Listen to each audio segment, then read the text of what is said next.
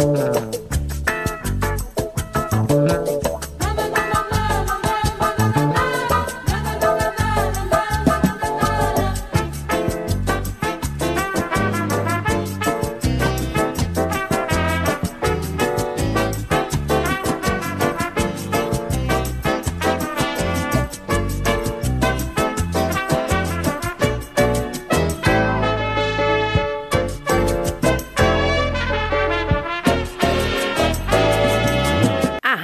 Web Manaua apresenta Revista Manaua com Oscar Henrique Cardoso.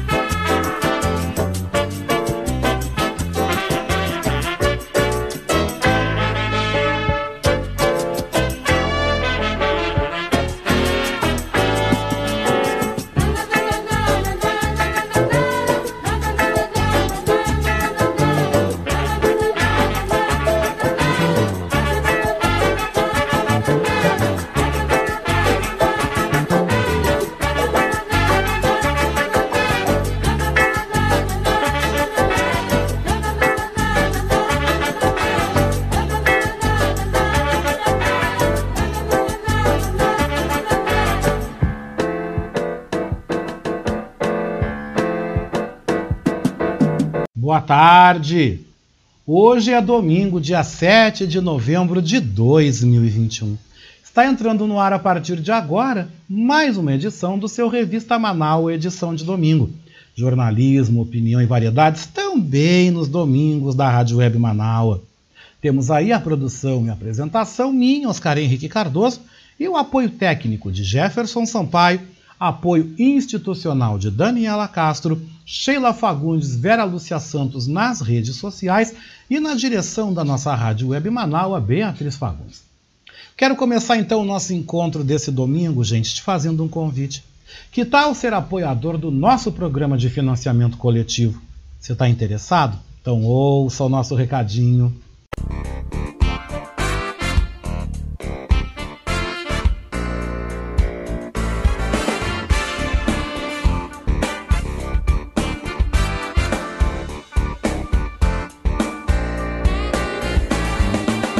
Convidar você, você que está me ouvindo, você internauta que nos acompanha, a ser um amigo da Rádio Web Manaua. Você pode ser nosso amigo e também nosso parceiro no nosso projeto do financiamento coletivo. Acesse manaua.com.br barra doe e escolha uma forma para você contribuir para o fortalecimento de um canal de comunicação independente e democrático. Lá você vai encontrar diversas formas de contribuição como boleto, cartão de crédito e até mesmo depósito em lotéricas ou agências da Caixa Econômica Federal. Sua contribuição é fundamental para aprimorarmos ainda mais a nossa estrutura. Se você desejar saber mais sobre financiamento coletivo, você pode entrar em contato com a nossa colega Marilene Pullman através do telefone 51 99393 1747. Esta é a Rádio Web Manaus. Quero lembrar a todos vocês que a nossa edição de hoje é gravada. Eu volto ao vivo aqui na programação da Rádio Web Manaus amanhã, na segunda hora do programa Voz da Resistência, a partir das 10h30 da manhã.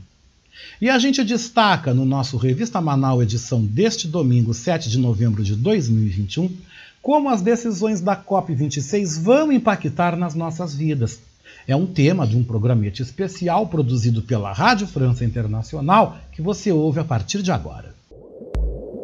Metas: descarbonização, mitigação, adaptação. Tudo isso parece tão distante da nossa realidade. Como será que o que é decidido lá nas COPs tem impacto no nosso dia a dia? É nessa hora que entram em jogo os governos locais, municipais, empresas e até nós mesmos. Vamos tentar entender como tudo isso que é decidido pelos líderes mundiais tem um impacto nas nossas vidas e também como as nossas ações podem ajudar a diminuir as emissões globais. COP26. A RFI entra no clima. O clima está desregulado. We're scared for our future. Notre maison brûle. A atuação na Amazônia é fundamental. Beginning of a mass extinction. Unthinkable and horrific. El Ártico se está derritiendo três vezes. Consequência da mudança climática. COP26. Peut-être celle de la dernière chance. It's our time to stand up and take action. Como a gente já viu, as COPs são eventos internacionais onde metas para lutar contra a crise climática são fixadas. Ok, mas como isso acontece? Na esfera nacional, escolhas como modelo energético, investimentos em inovação e pesquisa são cruciais para diminuir as emissões de um país. No caso do Brasil, o principal é combater o desmatamento. Incentivar uma agricultura sustentável, demarcar terras indígenas, investir em vigilância da Amazônia e do Cerrado são medidas que fazem toda a diferença. E quando falamos em ações locais, são os governos estaduais e municipais que entram em cena. Eles podem adotar planos climáticos baseados nas metas do país ou algumas vezes até mesmo mais ambiciosas.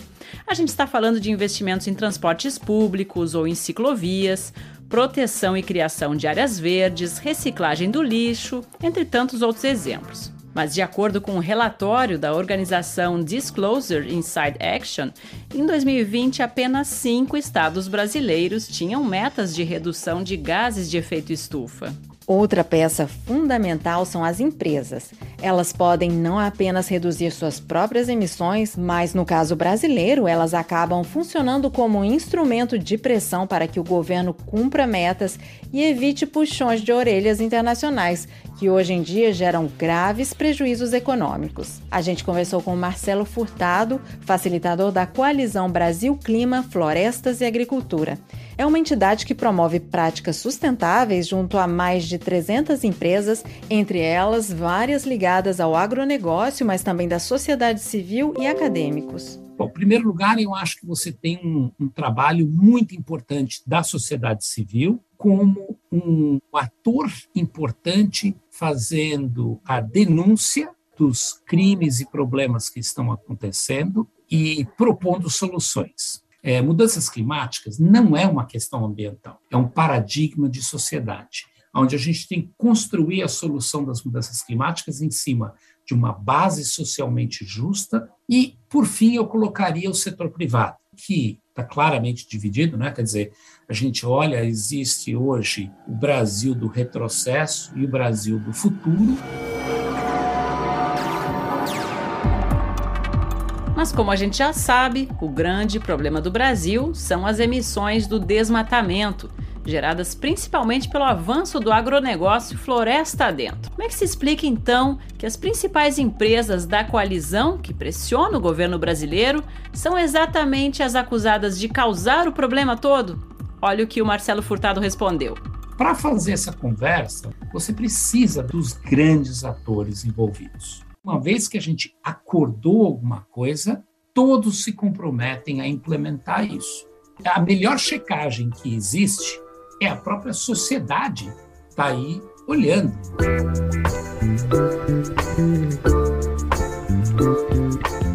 as pessoas, os consumidores, se preocupam cada vez mais com questões ambientais, principalmente as novas gerações, já faz tempo que empresas, indústrias, ONGs e até governos passaram a adotar estratégias de propaganda enganosa para maquiar os danos que fazem ao meio ambiente um mero golpe de marketing para melhorar a imagem. É como aquela loja de roupas que estimula a reciclagem de peças usadas, mas a cada mês chega com mais toneladas de novos produtos à venda, produzidos no outro canto do mundo, em algum país pobre, onde com frequência as regras ambientais para a fabricação são menos rigorosas do que nos países desenvolvidos. É, isso tem um nome, é greenwashing.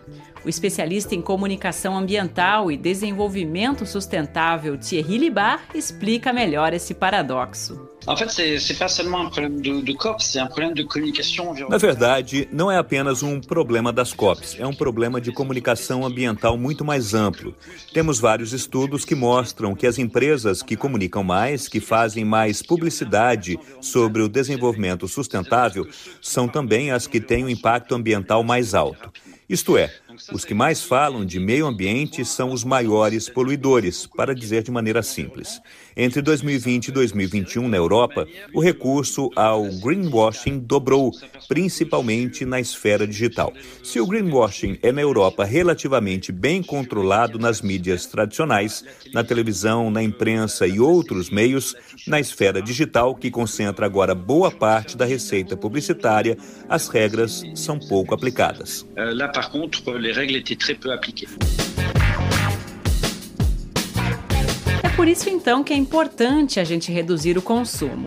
Pensar que por trás de uma calça nova tem toda uma cadeia de produção que costuma levar à poluição de rios, a mais emissões de gases pelo transporte até aí a sua cidade, quando ela é feita lá do outro lado do mundo, que as roupas usadas nem sempre podem ser recicladas, afinal a indústria usa muitos materiais sintéticos que no fundo são a base de petróleo e por aí vai. Nesse aspecto, tem um fator importante que acaba levando muita gente a deixar a questão ambiental em segundo plano: é o custo dos produtos. Uma roupa que gera menos poluição e emissões quase sempre vai custar mais caro, assim como alimentos sem agrotóxicos, carne mais sustentável, um carro elétrico, poder fazer escolhas que vão pesar mais no bolso, mas são menos prejudiciais ao meio ambiente, acaba sendo um privilégio de poucos. Mas a gente sempre pode encontrar alternativas, como comprar roupas de segunda mão, tentar consertar as peças quando elas estragam, além, é claro, de ser menos consumistas, comprar menos, mas melhor. Muita gente cansou de esperar e decidiu arregaçar as mangas e agir. São pessoas que, com mudanças no dia a dia, tentam fazer a sua parte. Esse é o caso do fotógrafo e editor de imagens Felipe Paiva. Ele nos conta como adaptou pouco a pouco o seu estilo de vida de uma maneira mais consciente em relação à crise climática. Ações que eu faço todos os dias, que é evitar consumir muito roupa, equipamentos de fotografia e vídeo, que são coisas que eu tenho, eu acabo usando assim, por muitos, muitos anos. Uma outra coisa que eu fazia e deixei de fazer era comer carne. Eu fiquei quase 10 anos sem comer carne vermelha e aí voltei a comer. Não como muito, evito comer, né? A gente aqui em casa a gente até faz às vezes uma semana vegana ou vegetariana. Uma coisa que eu gostaria de fazer mais é gastar menos água. É, então a bicicleta, na verdade, começou nem por causa de uma questão ambiental, assim. Eu pegava transporte público para ir para o trabalho, aí começou uma greve aqui na França, aí depois entrou a pandemia, então eu acabei pegando o hábito de não pegar o transporte público, assim, só quando necessário. E aí eu faço tudo de bicicleta.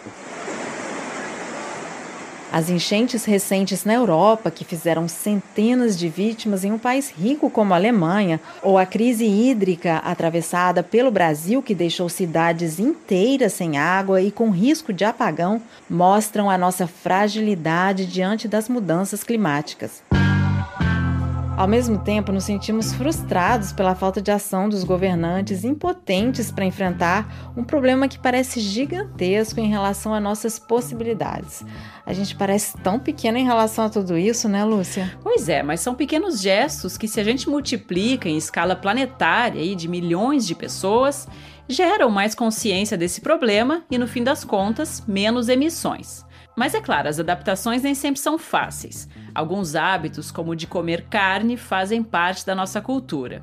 Em nível mundial, a produção de carne responde por 14% das emissões de gases de efeito estufa e 48% daquelas geradas só pela agricultura, conforme dados da FAO. O gado é o maior vilão porque é o que mais emite metano, um gás que é ainda mais prejudicial do que o CO2. Ou seja, aquela história de passar a ficar pelo menos um dia da semana sem carne já faz sim diferença. Na França, por exemplo, um país com forte consciência ambiental, o consumo de carne bovina já caiu 30% desde 1980. No Brasil, o programa Segunda-feira Sem Carne nas escolas públicas, adotado em mais de 100 cidades, gera economias para os cofres públicos e evita milhões de toneladas a mais de gases de efeito estufa. Para se ter uma ideia, uma pessoa que corta alimentos de origem animal uma vez por semana deixa de despejar 14 quilos de CO2 na atmosfera, o que significa uma viagem de 100 quilômetros de carro. É, vai, vai ser uma coisa que vai mudar de forma gradual, talvez geracional, assim. Não é fácil, mas eu acho que, que a tendência, independente da minha geração querer ou não, acho que a tendência é, é as pessoas se preocuparem cada vez mais com a pegada de carbono, o impacto que cada um tem Chegamos ao fim dessa série de podcasts sobre as conferências do clima da ONU. A deste ano já começou e vai até o dia 12 de novembro, na cidade de Glasgow, na Escócia. COP26, a RFI Entra no Clima é uma produção de Lúcia Musel e eu, Ana Carolina Pelis, com a edição de Elcio Ramalho e produção técnica de Charlie Amadou Si. Le réchauffement climatique et ses conséquences, sécheresse, érosion côtière, E hoje é domingo, vamos de música, hein? Na nossa playlist do Revista Manaus edição de domingo, eu quero te convidar a ouvir o samba gaúcho de Preta Guedes, que interpreta a música Tem que Respeitar.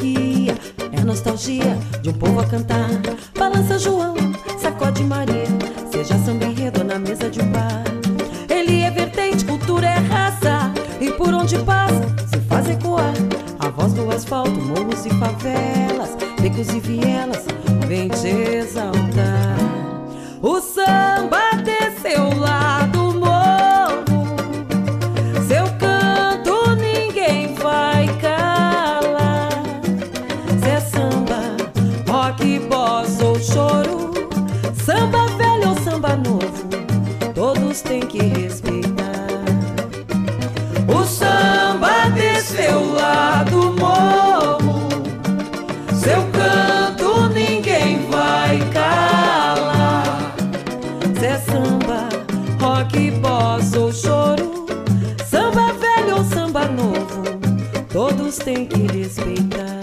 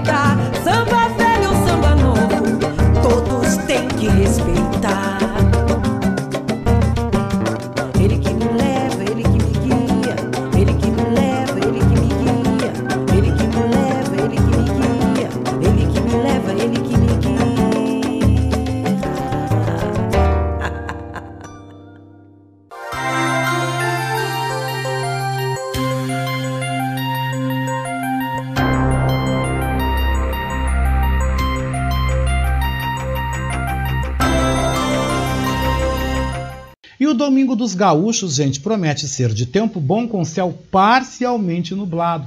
Já nas demais capitais brasileiras, a previsão é de tempo instável, céu nublado e podem ocorrer pancadas de chuva a qualquer hora em Florianópolis, Curitiba e também em Brasília. E você fica sabendo agora como o tempo vai se comportar hoje em Porto Alegre, nas principais capitais brasileiras, Montevidéu e Buenos Aires. E a fonte é o Instituto Clima Tempo. Porto Alegre e a Grande Porto Alegre tem aí a previsão de tempo bom, céu parcialmente nublado, a máxima hoje 26 graus. Florianópolis então pode ter no restante do domingo aí pancadas esparsas de chuva, a máxima não deve passar dos 24 graus. Curitiba também tem no restante aí do dia de hoje céu nublado e também o tempo instável, máxima 21 graus. São Paulo registra neste domingo tempo instável, céu nublado, máxima 22 graus. O Rio de Janeiro também registra aí nebulosidade com tempo instável, a máxima deve ser de 24 graus. Brasília registra aí chuva leve, algumas pancadas aí que podem entrar aí à noite de hoje com máxima de 28 graus. Montevidéu também está registrando hoje instabilidade, temperatura máxima de 19 graus, e Buenos Aires está com tempo bom e a máxima de 22 graus.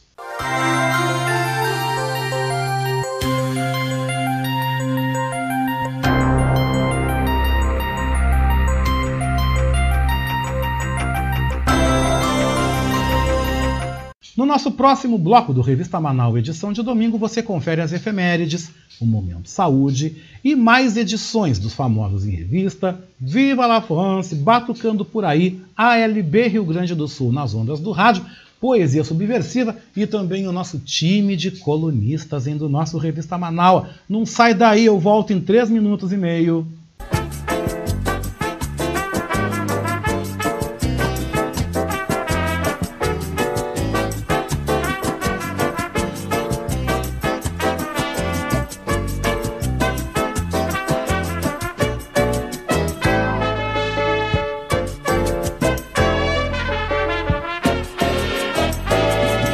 Está ouvindo Revista Manaua com Oscar Henrique Cardoso.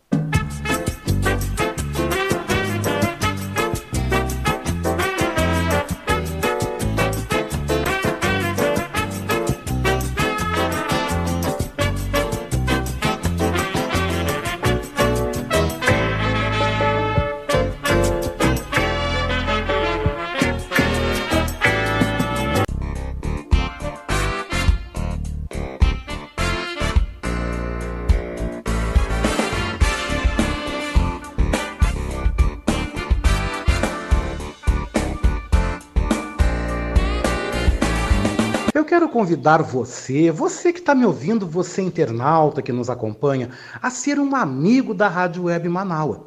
Você pode ser nosso amigo e também nosso parceiro no nosso projeto do financiamento coletivo.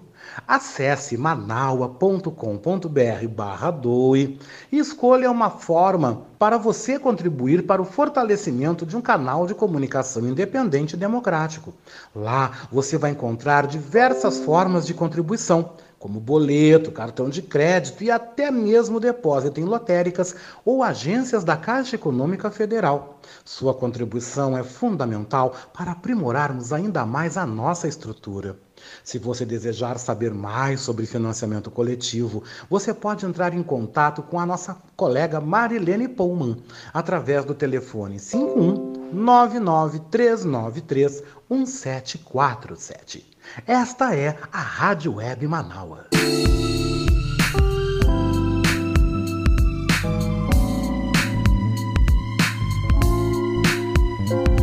Oi, você está ouvindo o nosso Revista Manaua?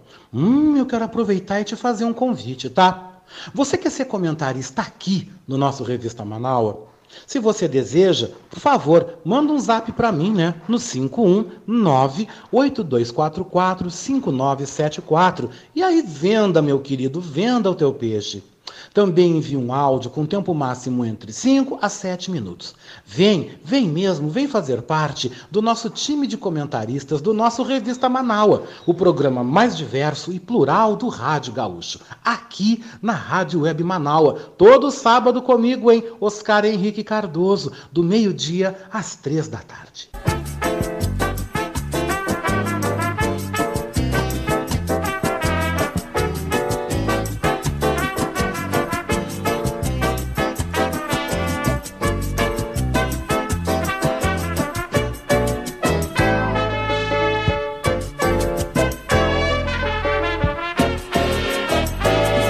Você está ouvindo Revista Manaua com Oscar Henrique Cardoso.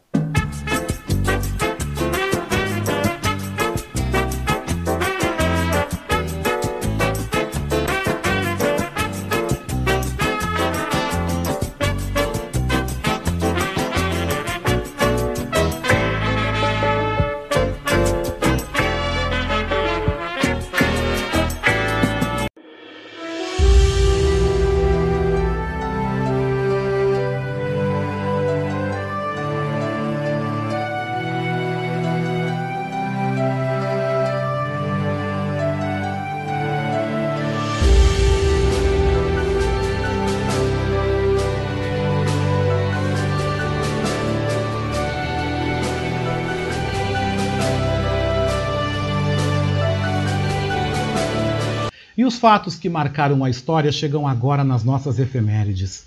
Hoje, dia 7 de novembro, é o dia do radialista. Quero mandar o meu abraço todo especial aos nossos colegas aqui, também da nossa rádio Web Manaus, pelo dia de hoje. O santo do dia é São Vilibardo e o orixá é Pai Oxalá. Hoje, em 1825, era lançado em Recife o Diário de Pernambuco, primeiro jornal impresso na América Latina. Em 1837 começava a Sabinada na Bahia. Em 1901 nascia a poetisa e escritora Cecília Meirelles, a primeira voz feminina de grande expressão na literatura brasileira. Em 1917, as forças bolcheviques, constituídas por soldados e operários armados, tomavam o poder na Rússia, formando o primeiro Estado socialista. Em 1919, o time de Londres anunciava o sucesso da teoria da relatividade de Albert Einstein. Em 1941, os Estados Unidos aprovavam o crédito de um milhão de dólares à União Soviética para a compra de armas durante a Segunda Guerra Mundial. Em 1968, a nova sede do Museu de Arte de São Paulo era inaugurada na Avenida Paulista, com a presença da Rainha Elizabeth II da Inglaterra. Em 1979, a censura começava a prender discos e proibiu a execução da música para não dizer que não falei de flores, com Geraldo Vandré. E em 1993, Ayrton Senna vencia em Adelaide, na Austrália, a sua última corrida.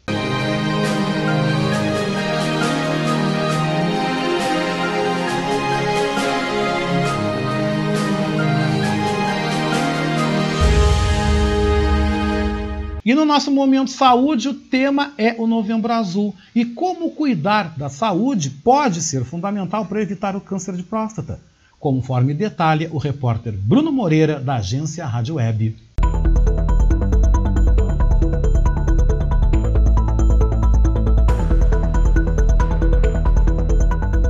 Os números do câncer de próstata são alarmantes. Estima-se que este ano vai terminar com mais de 65 mil novos casos só no Brasil. Esse é o câncer mais comum entre eles, se não for contado o câncer de pele não melanoma. Além disso, existe muito preconceito e estigma. O exame de toque é parte da estratégia para diagnóstico precoce da doença, o que é fundamental para qualquer eventual paciente. O alerta é feito pelo Dr. Rubens Park, médico urologista e gerente da área de Medical Affairs da Bayer. Essa estratégia deve ser discutida e personalizada da melhor maneira para cada paciente, mas para isso é preciso procurar um urologista para ter uma conversa a respeito do assunto quando nós estamos chegando ali nos 45 a 50 anos de idade. E apesar de muito comum e com altas chances de cura, sabemos que, infelizmente, muitos casos negligenciados ou muito agressivos podem necessitar tratamentos sistêmicos em algum momento da doença. O câncer de próstata tem a idade como principal fator de risco, mas histórico familiar, estilo de vida, sobrepeso e obesidade também exigem atenção. Diante desse contexto, a Bayer anuncia o lançamento do site Bayer para Homens e a campanha E aí, vai encarar? Encara de frente. Serão realizadas ações de conscientização sobre cuidados com a saúde masculina, como destaca o Dr. Rubens Park. A iniciativa foi feita para estimular o debate e desafiar os homens a encararem de frente esses cuidados. Nesse sentido, o site Bayer para Homens surge como um aliado na abordagem de temas que vão além do câncer de próstata, como síndrome metabólica, hipogonadismo, que é a falta de testosterona, o sedentarismo, entre outros. E é fundamental aproveitar o Novembro Azul para trazer esse conhecimento e desafiar um pouco essa mentalidade. Nesse Novembro Azul, se você tem mais de 50 anos, não deixe de agendar uma consulta com um médico especialista e encara de frente a sua saúde. Mais informações pelo site bayerparahomens.com.br.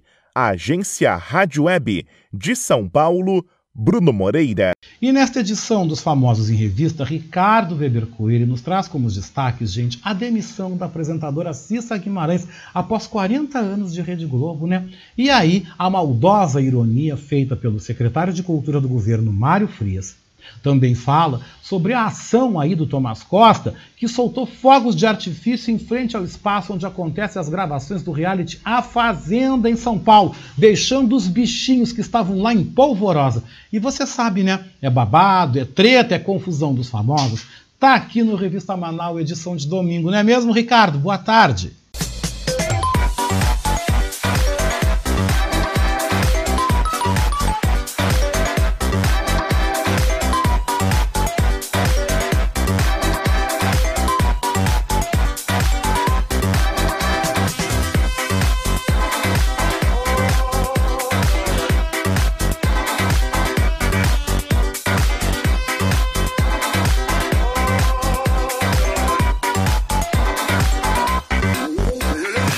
Olá, Oscar, tudo bem? Boa tarde, boa tarde aos amigos Manaualtas.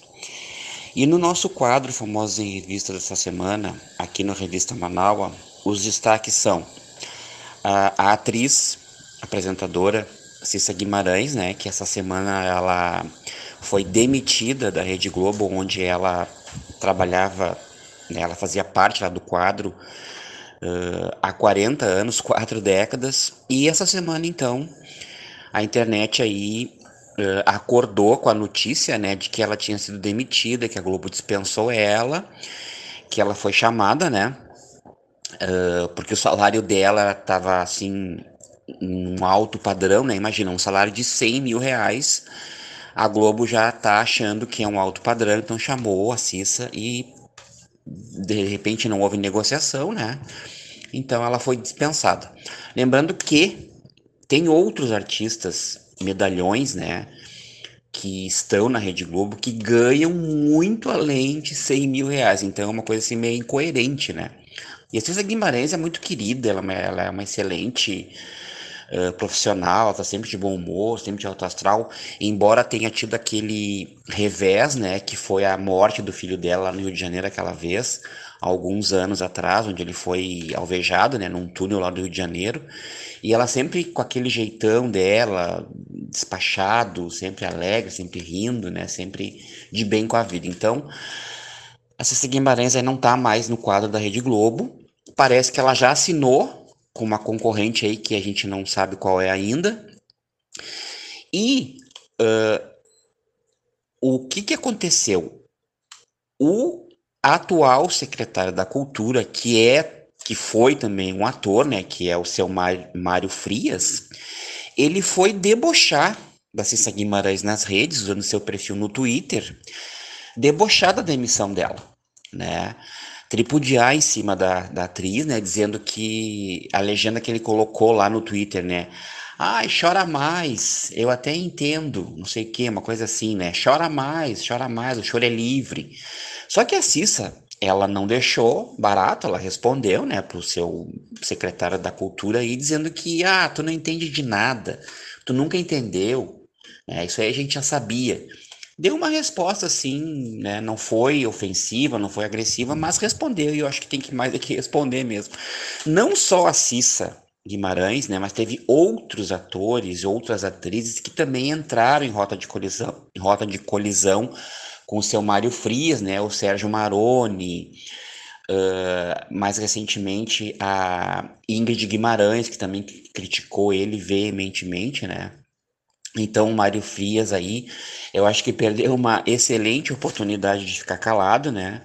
E ter um pouco de respeito pela, assim, pela, pela situação das pessoas, pela, pela, pela história de vida da Cissa Guimarães, né?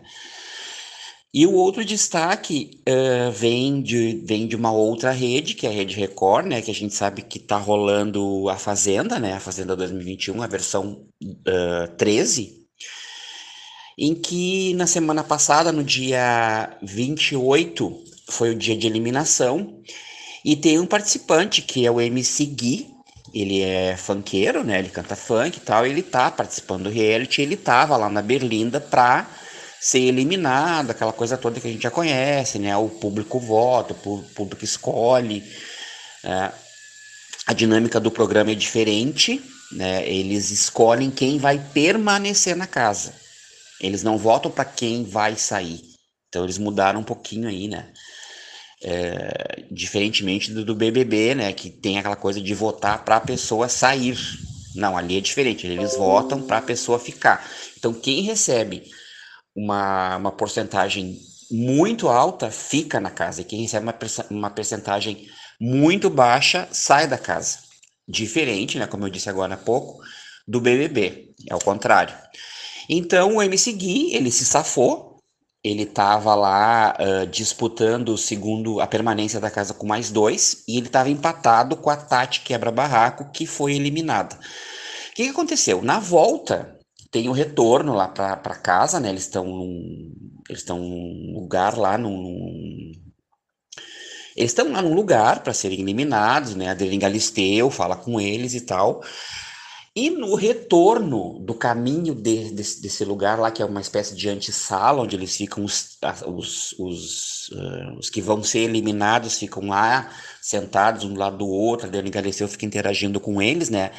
Desse espaço até a volta para casa é um, um, longo trajeto. Então, o que, que aconteceu?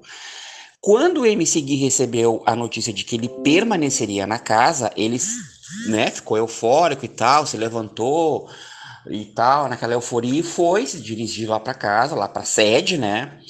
E nesse trajeto, nesse meio tempo, houve uma explosão de fogos de artifício, né?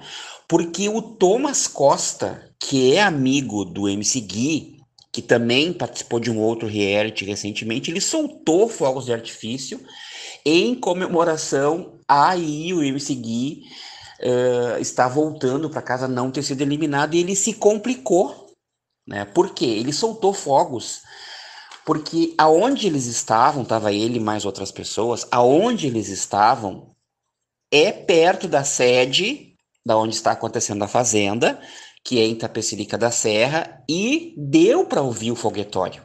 Tanto é que a Adriane Galisteu pegou e disse assim: Olha, gente, esse foguetório não tem nada a ver com a Record, não, viu?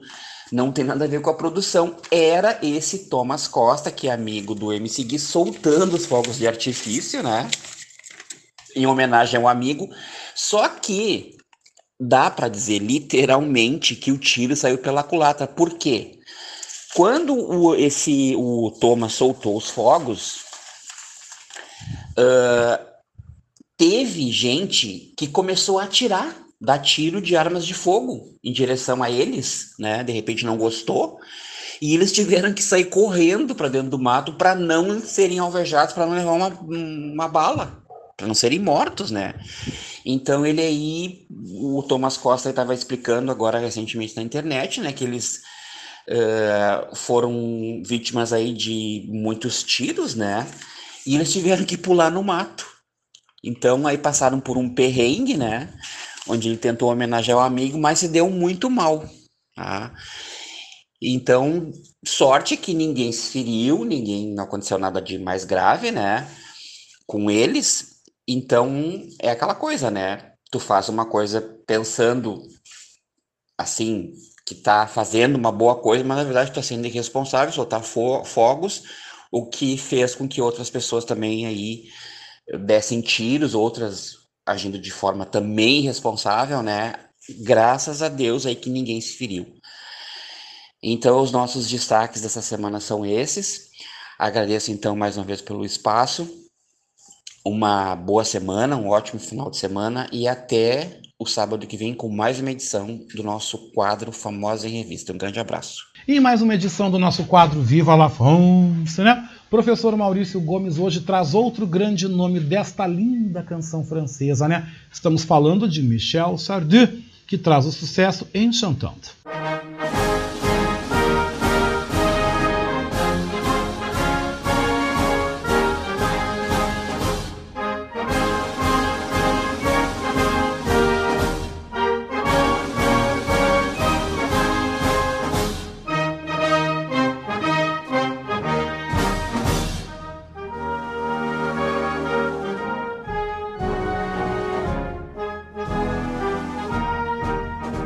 Boa tarde, ouvintes do Revista Manaua. Boa tarde, Oscar. O Vive la France de hoje traz Michel Sardou, que nasceu em 26 de janeiro de 1947. Seu pai era cantor e a mãe atriz. Começou trabalhando como garçom quando foi descoberto seu talento musical. Foi acusado de racismo em 1976 por uma de suas músicas, mas alegava ser apenas uma música sarcástica. Gravou vários álbuns de sucesso ao longo de sua carreira. Hoje ouviremos um grande sucesso de Michel Sardou, En Chantant.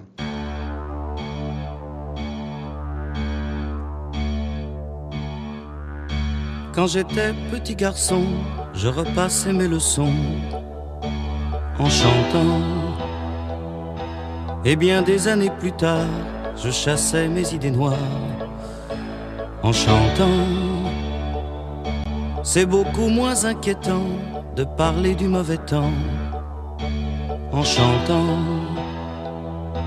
Et c'est tellement plus mignon de se faire traiter de con en chanson. La vie c'est plus marrant, c'est moins désespérant en chantant. La première fille de ma vie, dans la rue je l'ai suivie en chantant. Quand elle s'est déshabillée, j'ai joué le vieil habitué en chantant.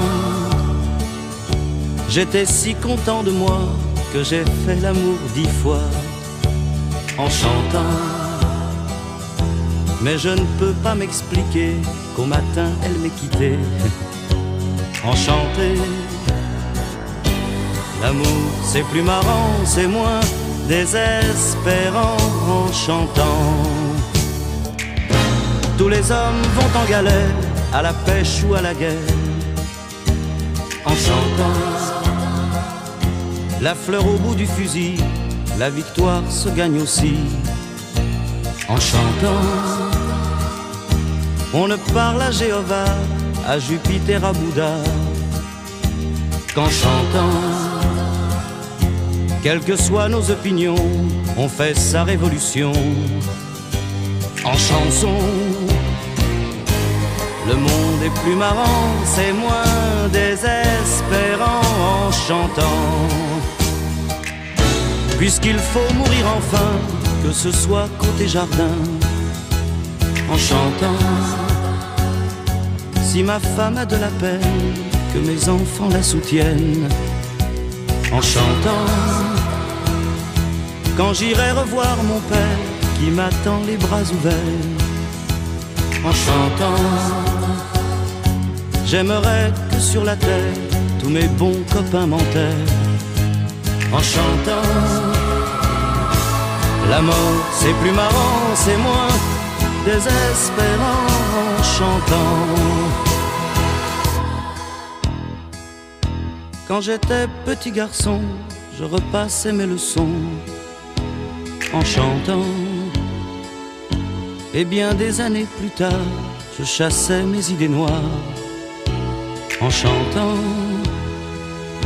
C'est beaucoup moins inquiétant de parler du mauvais temps en chantant.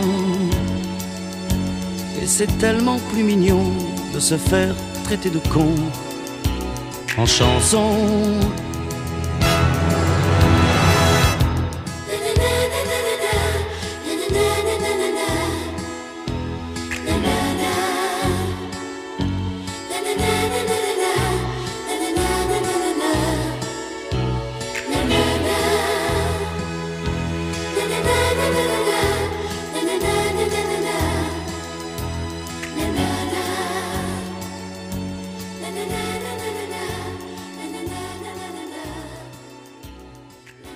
E o samba agora pede passagem aqui no Revista Manaus, edição de domingo, né? O radialista, blogueiro e pesquisador Edinho Silva nos traz hoje o samba gaúcho, né? O samba vem lá de Pelotas, hein? Por conta de Fábio Saraiva e Grupo Nuance interpretando essa baita canção. Não perca a fé, viu? Tudo bom, Edinho?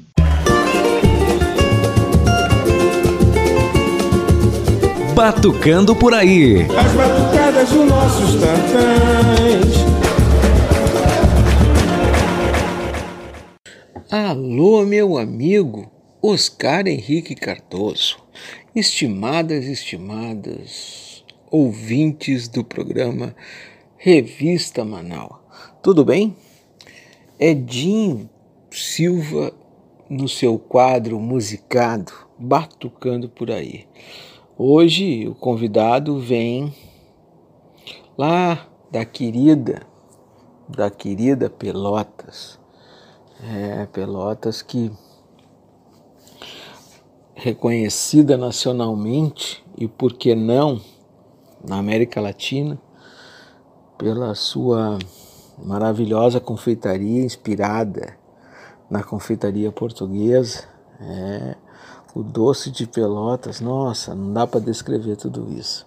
Não só esta razão que faz Pelotas ser destacada, mas também por seu povo, por, pela cultura que circula e toma conta da cidade, pelas informações, pelas pessoas, pela meu querido Brasil de Pelotas, o Chavantão, que não foi lá muito buena nessas, nesta fase, nesta, nesses tempos de pandemia, né? chegando na última colocação da Série B do Campeonato de Futebol, tendo que preparar suas malas e suas maquiagens para o próximo próxima edição do Campeonato Brasileiro numa outra série, uma série um pouco mais abaixo, mas tudo certo. O que importa é a paixão, paixão que, que os torcedores e torcedoras do Chavantão têm pelo clube. Pois o Fábio Saraiva, meu convidado, traz uma canção, um samba bem bacana, um samba que, exemplo de outros que já tocamos aqui, é uma, uma oração, diria não perca fé. Tempos difíceis que vivemos, muito difíceis, muito, muito, muito, muito duro. Minha sugestão é que não percamos a fé. Então convido Fábio Saraiva com seu grupo Lance para cantar para os nossos ouvintes queridos e queridas do Revista Manaus. Não perca fé. Viva o SUS, vacina para todo mundo, um Brasil mais igual e mais tolerante. Fui!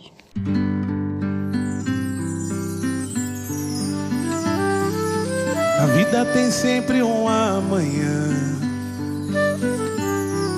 Na vida há sempre um novo viver. É Ele que guia meu caminhar, que me faz acreditar que vem me fortalecer. Eu canto em forma de oração. Eu canto esse samba para agradecer por tudo que eu tenho vivido, tudo que tenho sofrido, por cada lição que pude aprender. No peito eu trago a esperança que um dia virá a bonança e o bem sobre o mal vai prevalecer.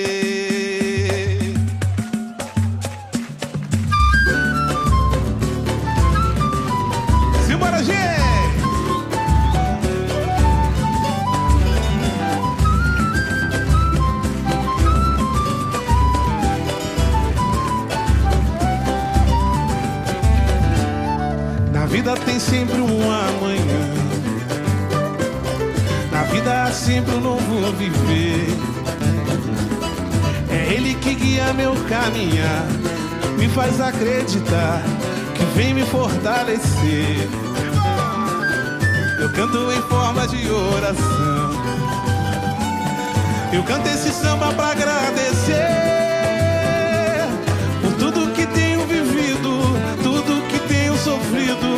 cada lição que pude aprender. No peito eu trago a esperança que um dia virá a bonança, que o bem sobre o mal vai prevalecer. Que cada mal olhado dessa vida passe bem longe e vá para o fundo do mar. Pra toda dor tem sempre uma saída sorte ajuda aquele que o bem semear. Não perca fé, você não está sozinho. Não perca fé, não desista de lutar. Não perca fé, prossiga no seu caminho, persiga o seu destino e ele vai te ajudar. Vem no azar. Não perca fé, você não está sozinho. Não perca fé, não desista Prossiga no seu caminho, prossiga o seu destino, que ele vai te ajudar. Na vida tem sempre um amanhã.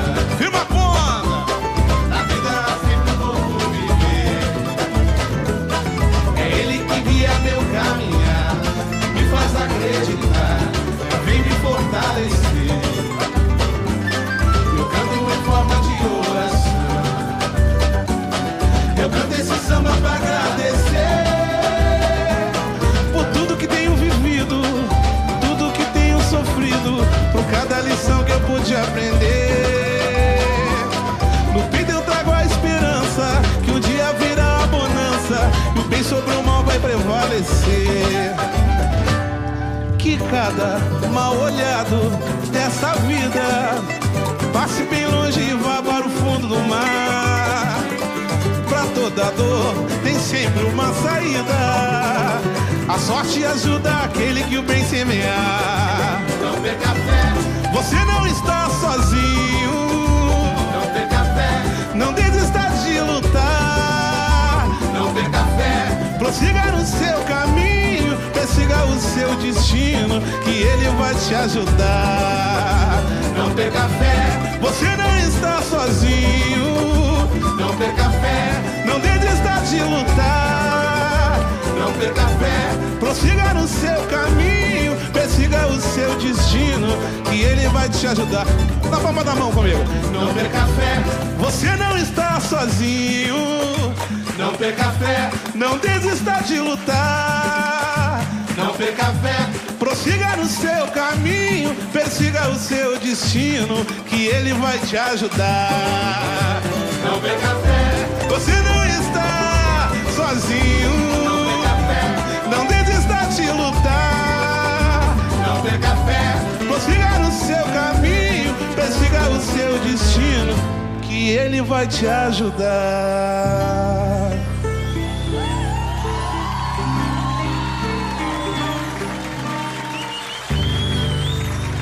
E na edição do nosso quadro ALB Rio Grande do Sul nas ondas do rádio, nós vamos ter o prazer de receber aqui os acadêmicos da Academia de Letras do Brasil, seção Rio Grande do Sul, Décio Malmit e Milton Pantaleão Júnior.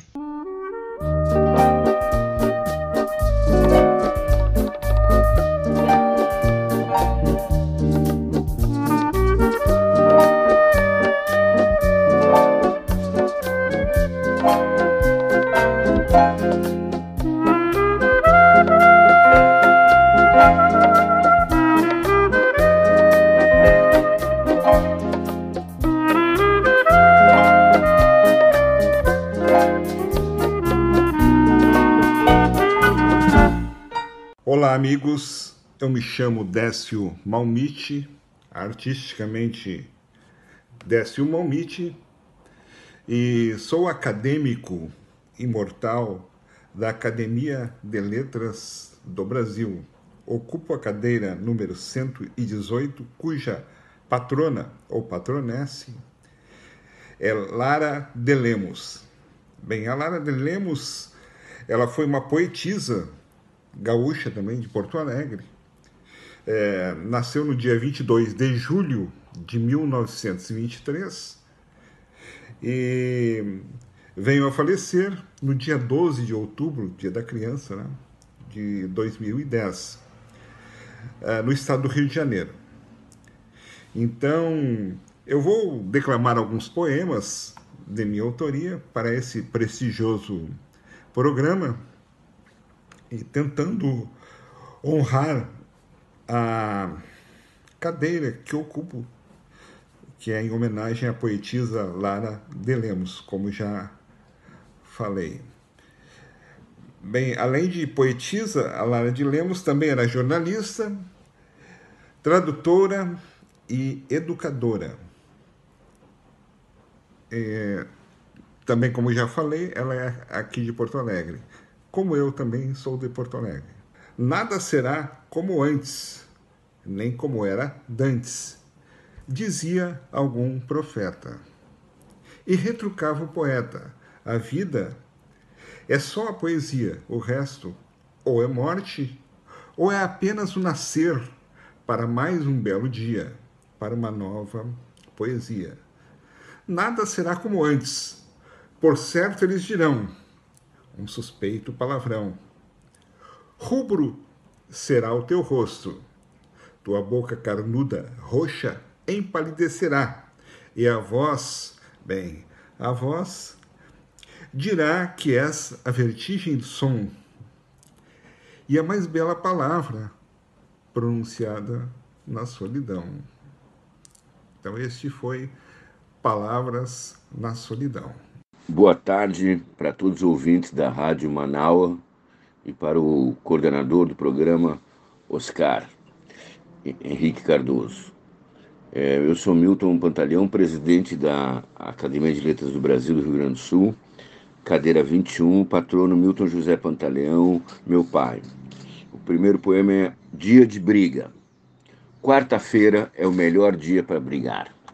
Está equidistante das pontas na semana. Já esfriou o suficiente e ainda não esquentou demais. Assim nossos amores parecem as curvas do universo, ou os polos da eletricidade, ou incêndio criminoso nas florestas.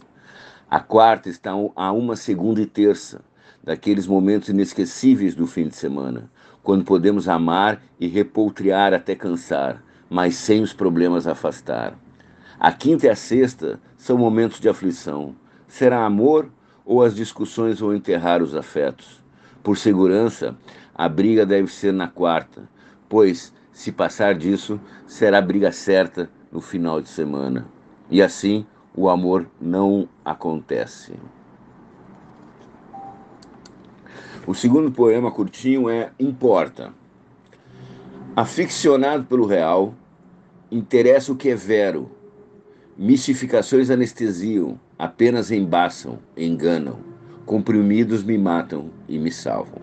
Um bom programa, Oscar. E você sabe quem está de volta hoje? É ele, Felipe Magnus, com a sua poesia subversiva. Tudo bem, Felipe? Poesia subversiva com Felipe Magnus. Poema de Eduardo Galeano.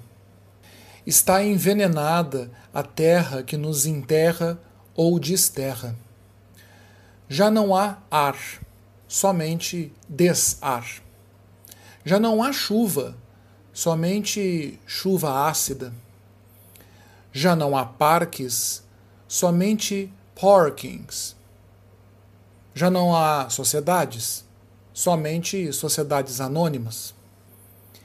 Empresas no lugar de nações. Consumidores no lugar de cidadãos, aglomerações em lugar de cidades. Já não há pessoas, só públicos. Não há visões, somente televisões. Não há visões, só televisões. Para elogiar uma flor, dizemos: parece de plástico. Poema Por que Cantamos, de Mário Benedetti. Se cada hora vem com a sua morte, se o tempo é um covil de ladrões, os ares já não são tão bons ares, e a vida é nada mais que um alvo móvel. Você perguntará por que cantamos, se nossos bravos ficam sem abraço. A pátria está morrendo de tristeza e o coração do homem se fez cacos. Antes mesmo de explodir a vergonha, você perguntará: por que cantamos?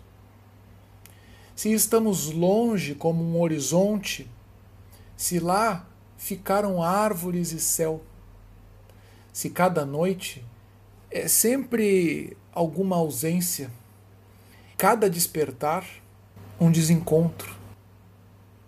Você perguntará por que cantamos? Cantamos porque o rio está suando. E quando soa o rio, soa o rio. Cantamos porque o cruel não tem nome, embora tenha nome o seu destino.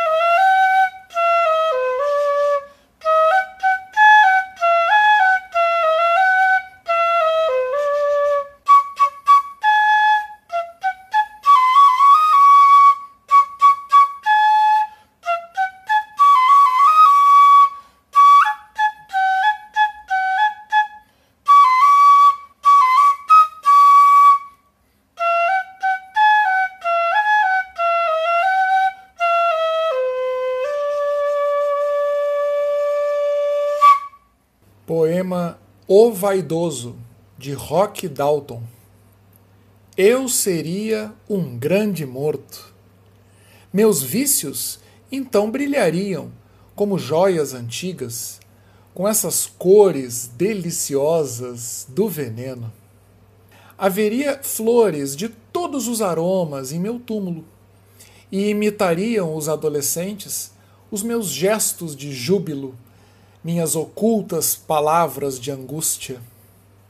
Talvez alguém diria que fui leal e era bom, mas somente tu recordarias minha maneira de fitar com os olhos. E a gente volta agora com a nossa playlist do nosso Revista Manaus, edição de domingo, prestando uma homenagem também a este grande nome da música internacional. Eu estou falando da cantora Celine Dion.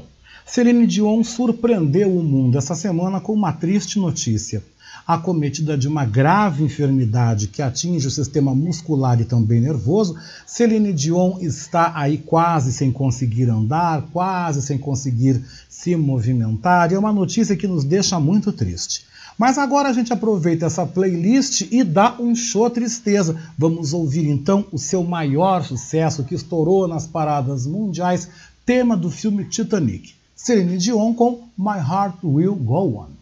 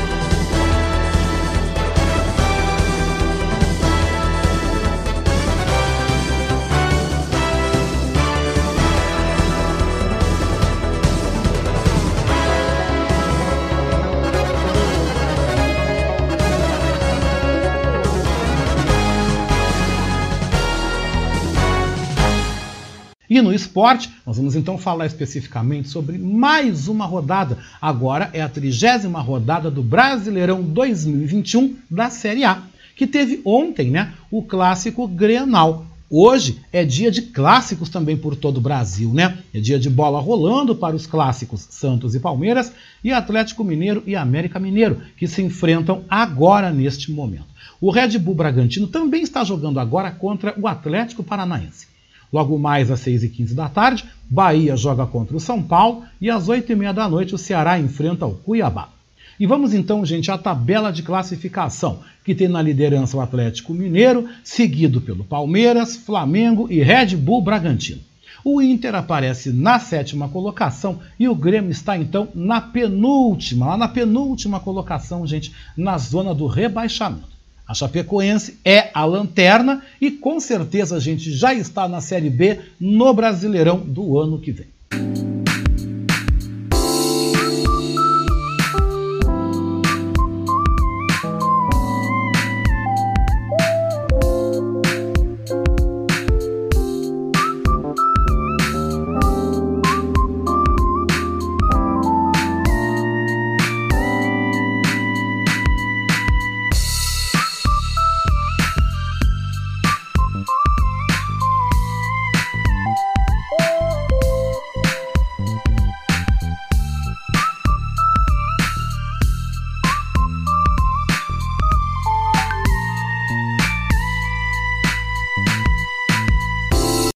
Sobre educação financeira, nossa economista e professora Patrícia Nazi Sandes vem aqui ao Revista Manaus edição de domingo para nos comentar sobre a importância da educação financeira. Boa tarde, Patrícia! Olá, meus amigos da Rádio Manaus. Tudo bem com vocês? Aqui quem fala é Patrícia Sandes. Sou educadora financeira, sou palestrante, professora, coach e consultora de pequenos negócios. Oi, meu amigo Oscar, tudo bem? Pessoal, nós estamos nos aproximando do final do ano. Final do ano, tradicionalmente, temos o 13 terceiro. Algumas pessoas estão prestes a receber uma parcela, outras receberão de forma integral lá em dezembro. Mas, antes mesmo de vocês receberem o 13 terceiro, eu quero comentar com vocês uma questão muito, muito importante. Educação financeira quando que adquirimos, como que funciona e como que a gente pode transformar isso em alguma coisa boa para nós, alguma coisa que vai nos trazer de fato um resultado, porque afinal de contas a gente tem que sair da nossa zona de conforto, temos que aprender um perfil novo, conceitos novos. E eu também passei por isso, porque eu, como vocês, não tenho a cultura da educação financeira. Não é da nossa cultura cuidar disso, estudar isso, aprender isso desde a pré-escola. Então, eu também tive que aprender, também errei, também fiquei é, pendurada.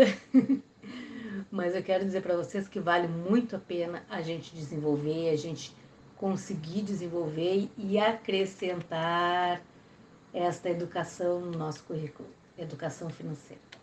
E hoje eu quero trazer para vocês algumas formas de adquirir educação financeira. Na verdade, isso é um post que eu coloquei lá no Instagram, no meu perfil, saber.edufinanceira. Lá terão oito, oito formas de adquirir educação financeira. Aqui eu vou comentar com vocês somente três, para não ficar muito extenso. Primeira questão: leia sobre finanças. Ai, mas é muito chato, mas eu não entendo tanto no Instagram quanto no YouTube, tem vários canais muito divertidos, didáticos, simples, que fazem parte deste aprendizado. É bom, é legal conhecer. Controle seu consumo. Quando eu falo em controlar o consumo, de forma alguma quero me referir a ser pão duro. Deixar de gastar não é controlar consumo. Controlar consumo é usar o seu dinheiro com eficiência. Usar para o que você precisa e quando precisar gastar, quando precisar consumir qualquer coisa, consuma de forma inteligente. Não adianta consumir um produto que vá se estragar tão rápido que tenha que gastar de novo aquela mesma quantia. E terceiro, não gaste mais do que ganha. Ora, isso parece óbvio?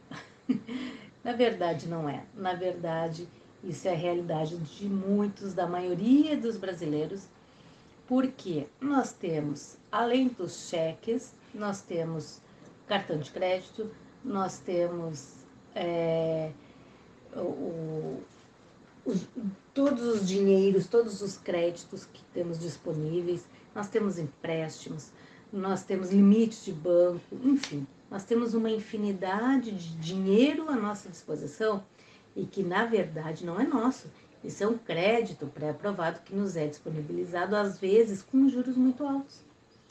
Então, pessoal, vamos, vamos ficar de olho, vamos avaliar se vale ou não a pena para ver mais dicas, para conhecer as oito formas de adquirir educação financeira por inteiro, dê uma olhadinha lá no meu Instagram, saber.edufinanceira, e nós nos vemos semana que vem. Um forte abraço. Falando sobre comportamento, a psicóloga Biana Lauda volta ao nosso programa para nos destacar, gente, a importância de ouvir e ser ouvido nas relações. Muito boa tarde a todas e todos os ouvintes do programa Revista Manaua. Boa tarde, Oscar. Na semana passada eu falei com você sobre a importância do falar, do ouvir e ser ouvido nas relações. E eu disse que essa semana a gente ia seguir esse papo porque dá muito pano para manga. Então eu terminei o programa falando uh, sobre quando o incômodo ou o problema ou aquilo que deve ser falado diz respeito justamente às pessoas que nos relacionamos, que gostamos, que convivemos, o que, que a gente faz? Muitas vezes o que acontece nessas situações é que pode haver um grande medo de falar sobre o que está incomodando. Talvez por uma sensação que, tu não, que o que tu tem a dizer não é importante. Nesse caso, talvez tu costume desvalorizar as tuas experiências, as tuas sensações e le legitimar mais o que o outro pensa ou sente. Então, talvez tu tente se encaixar no que tu imagina que o outro espera por, por acreditar que o teu modo não é importante. Também pode acontecer esse encaixe ao modo do outro por um medo de uma rejeição, quer dizer. Então, se eu for realmente como eu sou, espontânea, falar dos meus incômodos, dos meus desejos, e o outro não validar ou aceitar isso, vai ser muito doloroso, então eu posso me sentir rejeitada. Quando isso acontece, a gente acaba muitas vezes se adaptando tanto ao outro, tanto ao que o outro espera de nós, ou o que a gente imagina que ele espera, que a gente acaba perdendo aquilo que realmente a gente é sem saber mais o que faz sentido para nós, os nossos gostos, as nossas preferências. Então a gente acaba negando a nossa individualidade, né? Isso quando alguma isso acontece, quando de alguma forma eu tenho um padrão de me adaptar demais, de ceder demais, de me dobrar muito para caber em um espaço que na realidade eu não caibo. E essa situação é muito sofrida, porque todos nós uh, necessitamos manifestar e expressar aquilo que a gente é de forma mais genuína. Senão a gente acaba se sentindo desconectado da gente mesmo, né? Vazios, angustiados. Pode acontecer também o contrário, que a pessoa sempre sinta que tem razão, que o ponto de vista dela é o certo e acabar não abrindo espaço para o outro, para a diferença, para a composição na relação. Então é tudo do meu jeito ou não é. Em alguma medida, esse aspecto está dentro de cada um de nós, porque a gente olha através dos nossos olhos, né? E a gente costuma acreditar ou sentir que aquilo que a gente vê, da forma como a gente vê, é a realidade, é o certo, é a única forma possível. Então, em alguns momentos, tu pode não querer falar de algum incômodo teu com o outro, porque aquilo é tão óbvio, mas tão óbvio que tu pensa que não precisa ser dito, né? Aí então o outro não age como tu espera. E aí tu fica decepcionado, chateado, né? E segue numa evitação de se relacionar, de dialogar. Nesses momentos, muitas vezes, pode ter internamente, escondidinho, ali um grande desejo de que o outro me leia e saiba exatamente o que eu sou, o que eu penso, o que eu quero, o que eu sinto. Isso até pode acontecer algumas vezes, né, quando a gente tem muita intimidade, sintonia com alguém, mas não é a regra. E no geral, para que o outro saiba o que a gente quer, o que a gente espera numa relação, a gente precisa falar. Bom, então eu falei basicamente de duas possibilidades, assim, de jeito de lidar, né? Uma uh, que se adapta demais e a outra que não arreda o pé, né? Que não quer se adaptar. Nesses dois casos, a gente não tem uma relação de duas individualidades. A gente tem uma unidade, né? Um todo que não se separa, uma verdade só, uma só forma certa. Para que haja relação, há que existir, no mínimo, duas individualidades com todas as suas pluralidades, identificações, sombras, potencialidades, dificuldades e tudo mais. E para que isso aconteça, a gente possa se relacionar a partir do que a gente é e aceitando o que o outro é, a gente precisa ter uma certa firmeza daquilo que a gente é, mas ao mesmo tempo uma capacidade de adaptação, de uma maleabilidade para receber esse outro.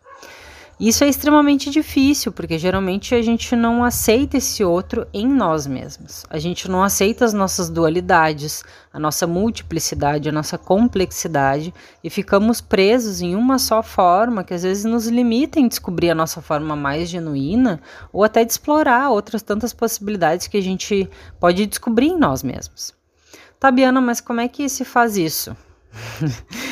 Olha, pessoal, não tem uma receita mas é fundamental que a gente possa se comunicar com o outro e com a gente mesmo, abrir espaço para ouvir esses diálogos internos, os nossos conflitos, a nossa totalidade, e abrir espaço para poder ir ao encontro do outro, nos colocando, nos posicionando, falando dos nossos incômodos, dos nossos desejos, mas também abrindo espaço para ouvir, para receber esse outro da forma como ele é. Isso não é nada fácil, porque a gente tem uma grande tendência de sempre querer que o outro seja aquilo que a gente espera de encaixar o outro no que a gente imagina e também de acabar nos encaixando nesse imaginário. Isso nos reduz, nos limita, nos fragmenta. Então, o convite é poder ir nesse caminho de poder se expressar em totalidade. E isso quer dizer lidar com o que eu gosto em mim, com o que eu sou boa, as minhas potencialidades e também aquilo que eu nego, que eu acho feio em mim, que é doloroso, que eu não gosto. E a relação com o outro nos traz esses aspectos geralmente. Por isso, muitas vezes é tão difícil se relacionar, porque todos esses aspectos ocultos vêm à tona e atuam na relação de uma forma inconsciente. Por isso, quanto mais a gente se conhecer, mais a gente se mostrar para o outro e aceitar receber esse outro como ele é, mais a gente se desenvolve, vai desfazendo esses nós ocultos das relações.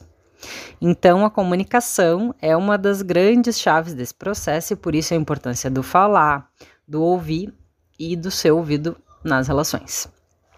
Então eu termino a conversa de hoje trazendo uma frase do Jung que eu gosto muito, né? Que ele diz que somente aquilo que realmente somos tem o poder de nos curar.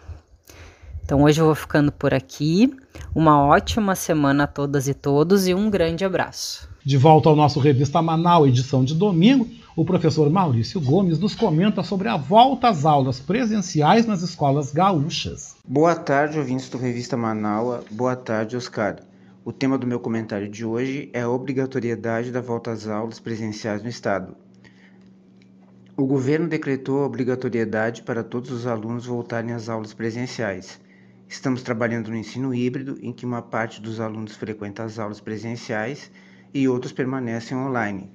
As dificuldades dos alunos são muitas, visto que com a pandemia ficaram muitas deficiências intelectuais pela defasagem do ano de 2020. Alunos do ensino médio carregam deficiências básicas que deveriam ter sido sanadas no ensino fundamental. Na minha área matemática, é apavorante ver um aluno já com seus 15 ou 16 anos sem ter domínio de conteúdos fundamentais.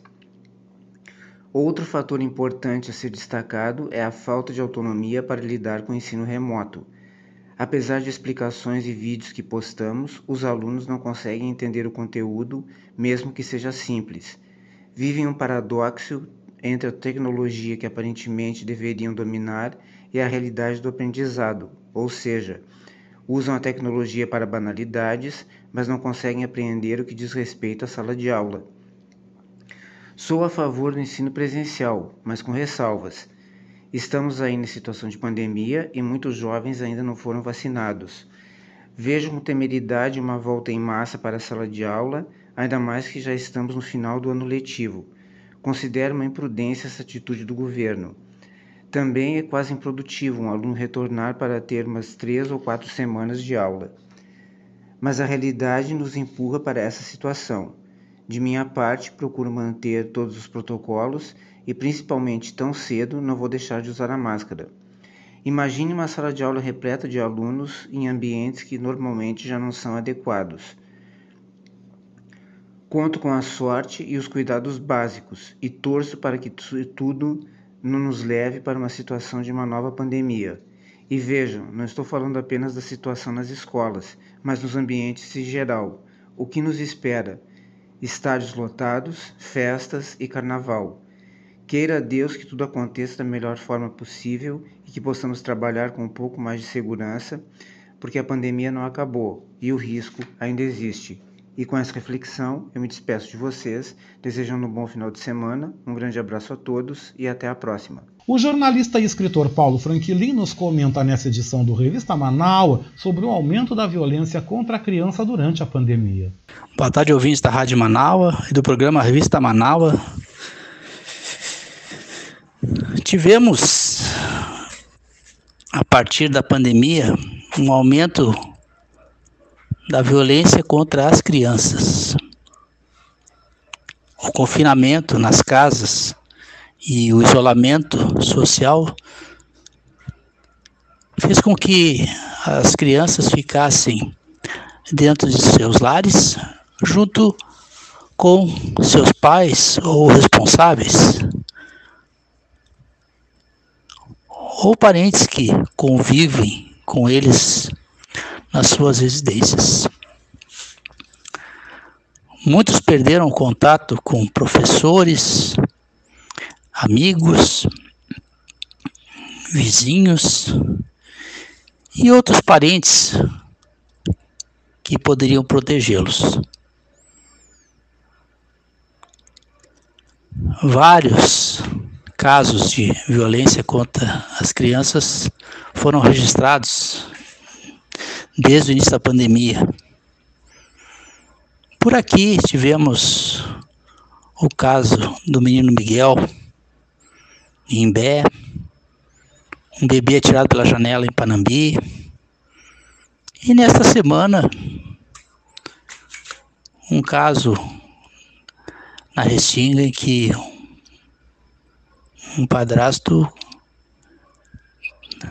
agrediu sua enteada causando um traumatismo craniano e quase decepando a orelha da menina.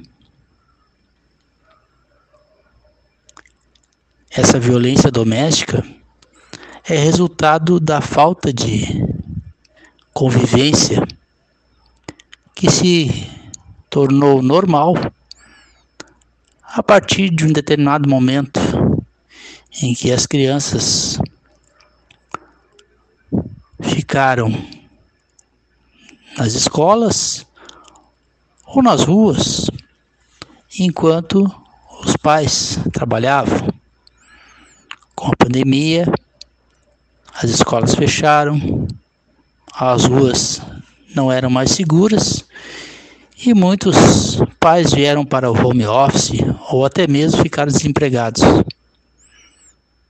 E esta convivência adultos e crianças, em muitos casos, se tornou uma fonte de violência e agressão. Não podemos esquecer também que estupros contra crianças também tiveram aumento nesta fase da pandemia. Em Canoas, um vizinho de um condomínio foi preso por ter abusado sexualmente de duas meninas. Essa semana, então. Vejam que isso se soma a um número expressivo de violência contra as crianças. O que fazer? Denunciar ao Conselho Tutelar, as polícias civil e militar e também através do Disque 100.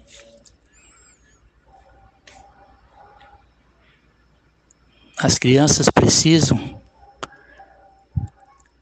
de saúde e paz. E violência não faz parte do pacote para que tenha uma vida saudável, tanto física quanto mental. A violência contra as crianças tem, em grande parte dos casos, a presença de pessoas próximas que deveriam ser os primeiros a proteger os inocentes, mas o que temos são abusadores que se aproveitam da proximidade para agredir, violentar ou até mesmo matar os seres mais frágeis e indefesos que temos. Sou Paulo Franklin falando para a Rádio Manaua e para o programa Revista Manaua. Boa tarde. O ator, produtor cultural e também apresentador Fábio Klein chega ao Revista Manaus para nos comentar sobre as eleições majoritárias do ano que vem. Oi, pessoal. Boa tarde. Boa tarde, Oscar. Fábio Klein aqui falando. É, eu queria comentar aqui com vocês, essa semana, agora na, na quinta-feira, é, eu tive uma reunião com a comissão de organização das manifestações aqui na minha região, né, duas cidades, Miguel Pereira e Partido Alferes. É, e, e na, na, nossa nosso debate, na nossa discussão, nós falamos, é, foi uma coisa bem, bem, bem discutida, inclusive, com várias propostas, enfim, é, a respeito da, das eleições do ano que vem. É, no ano que vem, nós vamos eleger presidente, vamos eleger deputado federal, deputado estadual, senador e governadores. É, é, com relação a isso, a gente estava comentando que a gente precisa, a gente precisa urgentemente é, fortalecer os, os, os candidatos é, os candidatos é, nessas, nessas instâncias, porque é, da, daqui a três anos, ou, ou seja, dois anos depois da, das eleições do ano que vem, nós temos as eleições locais. E as eleições locais, elas são super importantes também, logicamente, né? mas que para que nós tenhamos é, condições de, de, de, eleger os nossos candidatos, candidatos progressistas é, é, locais, né, os prefeitos, enfim, nós precisamos ter um, um, uma boa representatividade, uma boa, uma boa representação né, nessas instâncias, ter um, um bom governador né, eleito por nós, pela, pela nossa, nossa corrente progressista, que seja de esquerda, logicamente, né? É, deputados federais e estaduais e senadores, enfim. Nós precisamos eleger os nossos candidatos, porque são eles que vão fortalecer os nossos candidatos locais. Né? É, a gente, nós precisamos ter esse, esse, essas pessoas é, nessas instâncias superiores aí para poder fortalecer os nossos candidatos. Então, é muito importante, né? Por exemplo, vou citar um exemplo. Eh, nós, nós vamos, é, eu, eu particularmente, eu pretendo votar no, no ex-presidente Lula, ele vindo realmente como candidato. Né? Isso, isso não tem, não tem, não tem outra alternativa. Para mim não tem outra alternativa. Só teria outra alternativa se ele não vier candidato. Só, só, só assim eu não votaria no, no, no, no Lula. É, o Lula sendo eleito, né, o Lula sendo eleito e tendo o, o, o apoio, né, esse, esse, apoio local, nós temos, acho que desde já nós temos que começar a organizar a, a, as, nossas, as nossas frentes, as nossas lideranças locais, né, é, em torno de uma, de uma unidade nesse sentido. Né? É, nós vimos aí, uh, nesses últimos dias, que o Ciro retirou a pré-candidatura dele por conta da, da, da votação da, da, da PEC do, do, governo federal, né? porque o, o PDT, o partido dele, o partido dele votou a favor. E eu acho, acredito eu, que vai ser meio difícil ele partir para outro, outro, outro partido qualquer, né? ele se, se, se desfiliar do PDT e se filiar a outro partido qualquer e ter a oportunidade de ser o, o pré-candidato. Né? A não ser que ele vá para um partido de centro-direita, né? É, ou, ou, da própria direita, porque ele está ele tá muito queimado na esquerda, né? bem queimado. Então, o, o, recado era mais esse, era, era mais isso, entendeu? É, Para a gente se mobilizar né, na, na, na organização local para que nós consigamos fazer é, um, eleger bons candidatos nossos aí nessa, nessa instância aí, é, federal e estadual, que será ano que vem, para termos o apoio dessa, dessa, dessas pessoas nas nossas eleições em 2024, nas eleições locais. Era isso, não vou me estender muito não. É, o restante eu acho que eu não preciso nem comentar, porque já foi muito comentado, né? As besteiras que é, aconteceram durante a semana aí é, pelo, pelo mundo afora. É, na Itália, enfim, né? A gente não precisa nem, nem comentar isso. Oscar, um, um beijão grandão, um beijão grandão para todas e todos aí. Boa tarde a todas e todos.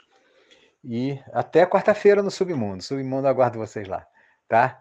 Tchau, tchau. E o nosso comentarista Oscar de Souza Marim encerra a edição, né? falando aí sobre a viagem de Bolsonaro à Itália no G20, que provocou um monte de confusão, e também a candidatura de Sérgio Moro e aliados nas próximas eleições. Olá, boa tarde.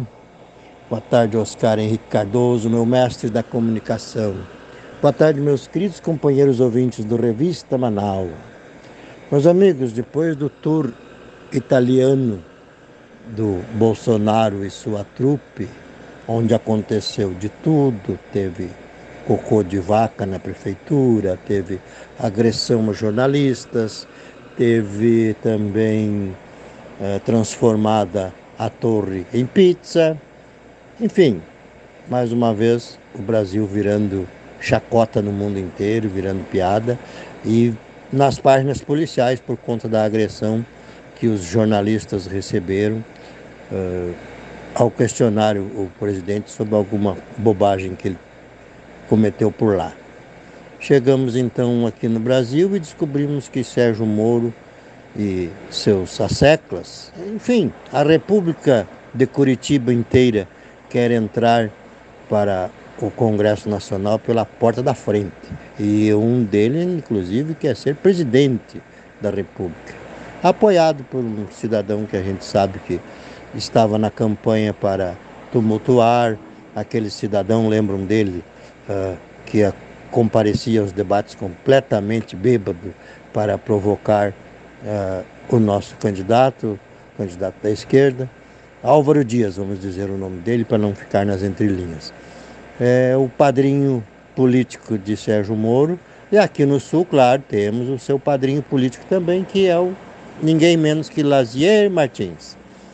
Este tipo de gente quer entrar para política para continuar cometendo seus desmandos, para cometer uh, os crimes que cometeram e infelizmente uh, a gente sabe que eles têm uh, uma cacifação, eles se cacifam porque tem quem vote neles. Eles têm um público que adora esse tipo de coisas e infelizmente a gente sabe que eles vão chegar lá e serão então, o, o braço político desta organização criminosa que tentou acabar com o Brasil, tentou fazer o, a esquerda sucumbir e criminalizou as pessoas e reputações foram destruídas, mas continuamos por aqui na voz da resistência denunciando tudo isso e esperamos que, uh, por ocasião das eleições, a democracia volte a fazer uh, a diferença em nosso país. E a comprometimento com os programas sociais, com os avanços nas conquistas sociais do povo, uh, possa se fazer novamente uh, uma realidade para nós. Muito obrigado a todos pela oportunidade, muito obrigado aos companheiros ouvintes por esta chance de falar com vocês e aquele tradicional beijasco com gosto de churrasco. E o Revista Manaus, a edição deste domingo, gente, 7 de novembro de 2021, contou com a presença dos nossos comentaristas: Bruno Moreira, Ricardo Weber Coelho, Edinho Silva, Décio Malmit, Milton Pantaleão Júnior, Felipe Magnus, Patrícia Nazi Sandes, Biana Lauda, Maurício Gomes, Paulo Franklin, Fábio Klein e Oscar de Souza Marinho. Revista Manaua teve na produção e apresentação eu, Oscar Henrique Cardoso, este que vos fala, né? O apoio técnico foi de Jefferson Sampaio, apoio institucional de Daniela Castro e Sheila Fagundes e na direção geral da nossa rádio web Manaus, Beatriz Fagundes. A seguir você fica com a reprise do programa Submundo com Fábio Klein às 7 da noite ao vivo. Nós temos mais uma edição do Domingo.com com Adroaldo, Bauer Correia e convidados. E eu, Oscar Henrique Cardoso, volto ao vivo nesta segunda-feira, às 10h30 da manhã, na segunda hora do programa Voz da Resistência. E o nosso Revista Manaus, edição de domingo, gente, termina, já anunciando que a gente volta no próximo domingo às três da tarde, apresentando então esta canção que foi tão importante, né? Para não dizer que não falei de flores com o Geraldo Vandré. Gente, Obrigado pela sua audiência, obrigado pelo carinho. Eu volto amanhã aqui na programação da Manaus. Você continua com a gente um restante de domingo abençoado e até lá.